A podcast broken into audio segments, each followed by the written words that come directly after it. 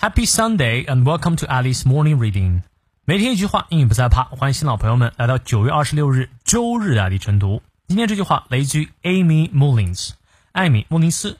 她是一位美国名模，小时候呢就失去双腿而穿戴义肢，但她靠努力成为了田径选手，并在亚特兰大残奥会刷新了世界纪录。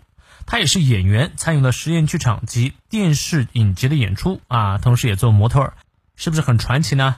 她的这段话我特别喜欢。People presume my disability has to do with being an amputee, but that's not the case. Our insecurities are our disabilities, and I struggle with those as does everyone. 人们以为我的残疾和截肢有关，但事实并非如此。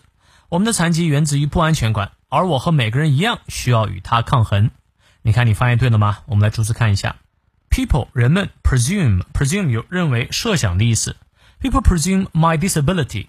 Disability 有残疾的意思，它的形容词 disable able 指的是有能力的，disable 就是没有能力的，所以它有引申义，指的是残疾。所以 disability 指的是残疾。当然呢，它也可以翻译成无能啊，无能为力也是 OK 的，只要是没有能力做某事，都可以是 disable 或 disability。这是它的名词啊。My disability 啊，我的残疾呢，has to do with 和什么有关呢？Being an amputee。amputee 指的是截肢的意思，或者截肢的人。But that's not the case。但事实情况不是这样的啊。That's not the case。情况不是这样。Our insecurities，我们的不安全感，insecurities 这里是复数。Our insecurities are our disabilities。我们的不安全感呢，才是我们的啊残疾的地方，也就是我们无能的地方。And I struggle with those as does everyone else。啊，struggle with something 啊，指的是呃和某个东西。 战斗抗衡，我呢和这些不安全感抗衡，as does everyone else。呃，正如其他人一样，我呢也需要和不安全感抗衡。这就是啊这句话的意思了啊。所以真正的残疾其实是内心的残疾啊。这话说的特别好，我超级喜欢。让我们来看一下其中的发音知识点。People presume presume，注意后面 s 发字音，presume my disability，注意它的重音 the b disability。has to do with 咬舌，being an amputee。amputee 和 employee 重音都在最后两个 e 上面。But that's not the case. Not 重读，that 咬舌。That's not the case. C S E. Our insecurities, insecurities 音节比较多啊，最后发字音。Insecurities are our disabilities.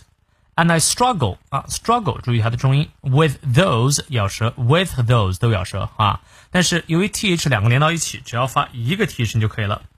啊，and I struggle with those with those 就可以只发一个字的音啊，with those as does everyone。好，从到尾我们来过两遍。